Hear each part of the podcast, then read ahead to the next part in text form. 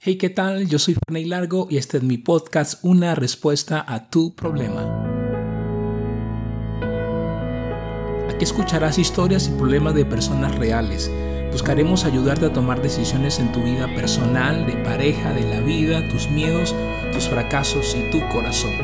Te prometo ser claro y directo y si me lo permites quiero acompañarte y darte consejos prácticos para tus dificultades del día a día. No estás solo. Hey, estoy feliz porque poco a poco las personas se empiezan a sumar a este proyecto gracias a nuestros primeros oyentes y a los que han compartido nuestros primeros episodios. Dios les bendiga. Les tengo una noticia muy especial. Ahora también nos pueden escribir vía WhatsApp. Así es, por WhatsApp también nos puedes contar tu problema desde cualquier parte del mundo. Nos puedes escribir por WhatsApp al número signo max 1 507 268 6726. Signo más más 1 507 268 6726.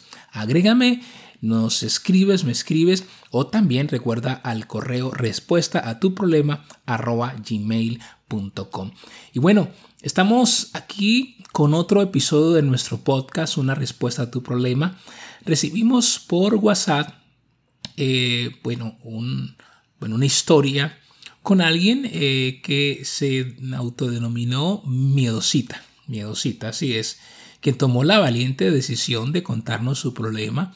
Así que un saludo especial a miedosita porque solo contar lo que está pasando ya es un acto de valentía.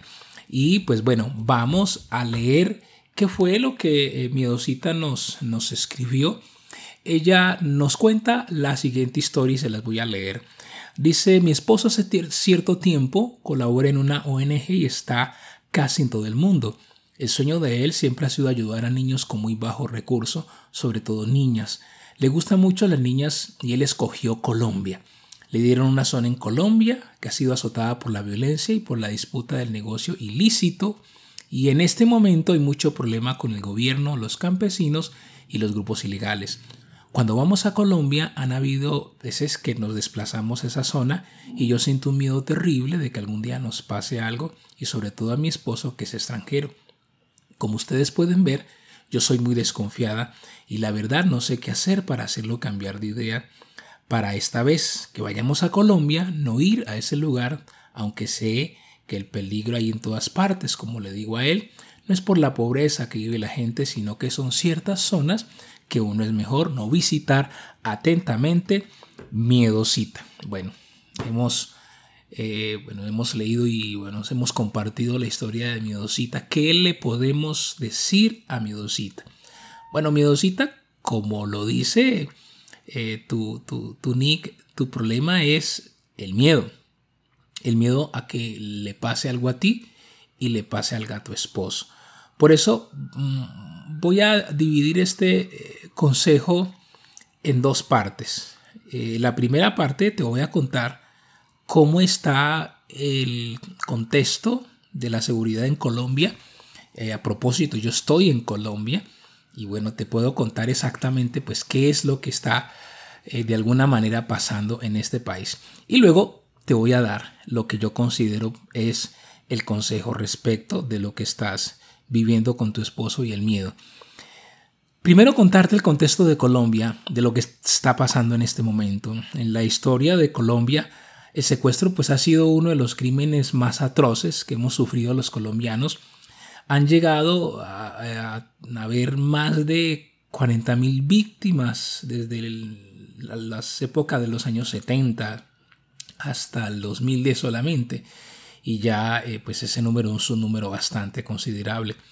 La época más eh, dura de los secuestros en Colombia fue a finales de la década de los años 90. El país llegó a registrar 3.500 eh, casos, alcanzando pues el pico más alto fue en el año 2000.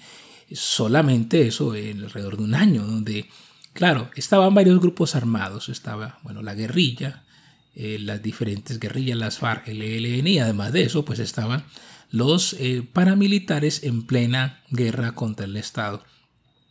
¿Qué ha pasado ahora? Han pasado casi dos décadas y las cifras de secuestro en Colombia han bajado dramáticamente. Y una de las razones ha sido pues por el tema del proceso de paz con las FARC. Hacia el año pasado eh, se registraron alrededor de 170 casos. Eh, pues son, digamos, un bajón bastante considerable, pero sigue siendo obviamente delicado. Las autoridades, pues hoy, bueno, y los colombianos celebramos esto. Eh, lo que ha pasado hoy es que el conflicto se ha transformado y ahora hay más delincuencia común que es la que hoy está, eh, digamos, generando el secuestro en el país. Diríamos que ese es el nuevo frente de ataque que tiene eh, Colombia y que tiene, pues, el presidente como tal. las cifras de, secuestros en Colombia eh, de hombres es entre 18 y 65 años. Han sido las, la mayoría de víctimas han sido sobre todo hombres. El 60% de las víctimas pues han sido liberadas por recompensas y eh, un 8% de esas víctimas eh, murieron en cautiverio para, digamos, contarte un poco lo que está pasando. El eh, secuestro se ha vuelto pues una de las principales trabas del proceso de paz entre el gobierno del presidente Iván Duque y la guerrilla del ELN, que es la que está ahora con su proceso, pues porque hasta que no devuelvan todos los secuestrados, no se van a reanudar las conversaciones que quedaron detenidas el año pasado en el mes de agosto. Se dio lo de la FARC y ahora pues estamos con el tema del ELN que está ahí pendiente. Ojo con los sitios donde según estudios dicen que los secuestros pues se pueden dar más. Eh, a propósito, si vas a viajar con tu esposo acá, estos son los sitios más afectados por el delito por el tema del secuestro. Son norte de Santander, Cauca, Valle del Cauca, Nariño, Antioquia, Arauca, Chocó y Cundinamarca. Quedan grupos, eh, los llaman grupos residuales de las FARC, reductos que no se acogieron al proceso de paz y que siguieron haciendo de las suyas. Está también la delincuencia común y están pues obviamente con enfrentamientos con narcotraficantes. Son entonces los grupos y los sitios eh, que son más proclives a que una persona experimente el eh, secuestro. Ahora, ¿cuál es mi consejo? ¿Cuál es mi consejo para todas las personas que quieren viajar, que quieren, y bueno, tú cuentas, tu esposo que quiere ayudar y, y la ONG?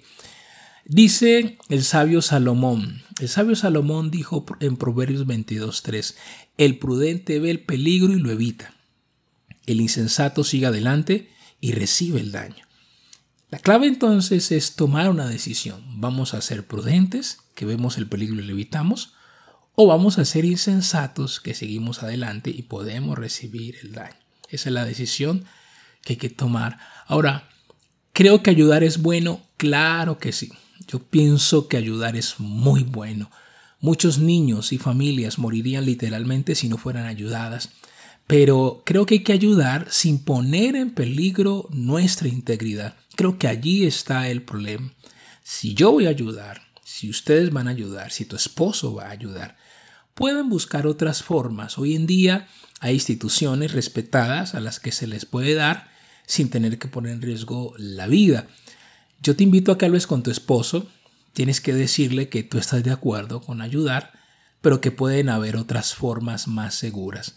Yo te invito a que investigue, mira y eh, llégale con datos a él de las otras opciones para que no yo simplemente le digas yo no quiero ir, yo no quiero estar, sino que también le diga, mira, he encontrado estas otras formas como podemos ayudar. Creo que él quiere ayudar y tú estás de acuerdo en que ayude, solo el tema es la ruta, la vía, la manera.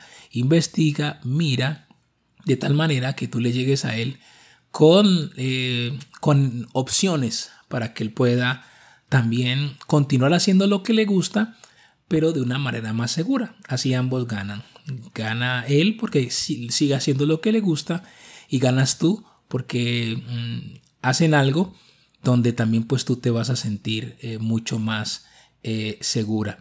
Eh, en Colombia el secuestro ha descendido, pero sigue siendo delicado.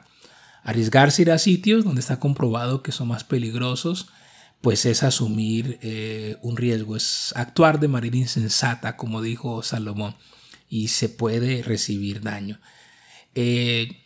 Hay una línea antisecuestro en el país, que es la línea 165 para las personas que experimenten este tipo de flagelo. Así que, eh, miedosita, ¿qué te podemos decir? Que pues esto es lo que te podemos aconsejar espero que estos consejos sean de ayuda. Estaré orando por ti para que puedas hablar con tu esposo y que él entienda que se puede hacer lo uno y lo otro de manera adecuada.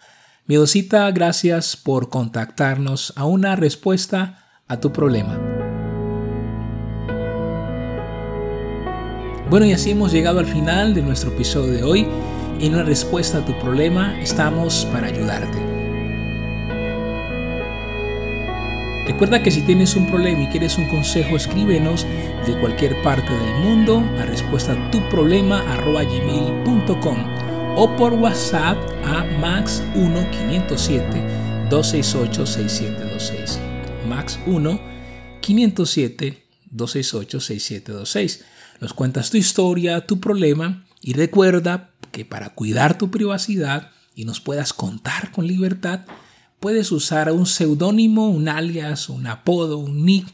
Eh, no uses tu nombre y bueno, y si lo usas, eh, bueno, no hay problema. Nosotros recibiremos eh, tu correo, tu WhatsApp, conversaremos sobre consejos, posibles acciones que debes de tomar. Como te decía, hablaremos claro y directo, sin reservas, es solo un consejo y bueno, tú eliges si lo pones en práctica o no. ¿Quién nos puede escribir? Cualquier persona de cualquier parte del mundo no importa, lo digo siempre, si eres joven, adulto, soltero, viudo, casado, divorciado, no importa la raza o tu credo, solo queremos ayudarte. Queremos ser una voz en medio del desierto que estás atravesando. ¿A dónde nos escribes? Recuerdo de nuevo. Respuesta a tu problema arroba gmail.com todo junto respuesta a tu problema arroba gmail.com o al whatsapp más 1 507 268 7626 Allí entonces me escribes, elegiremos uno de los casos, conversaremos sobre el tema, daremos consejos para ayudarte. Nuestro lema será, no estás solo, habla, no te quedes callado.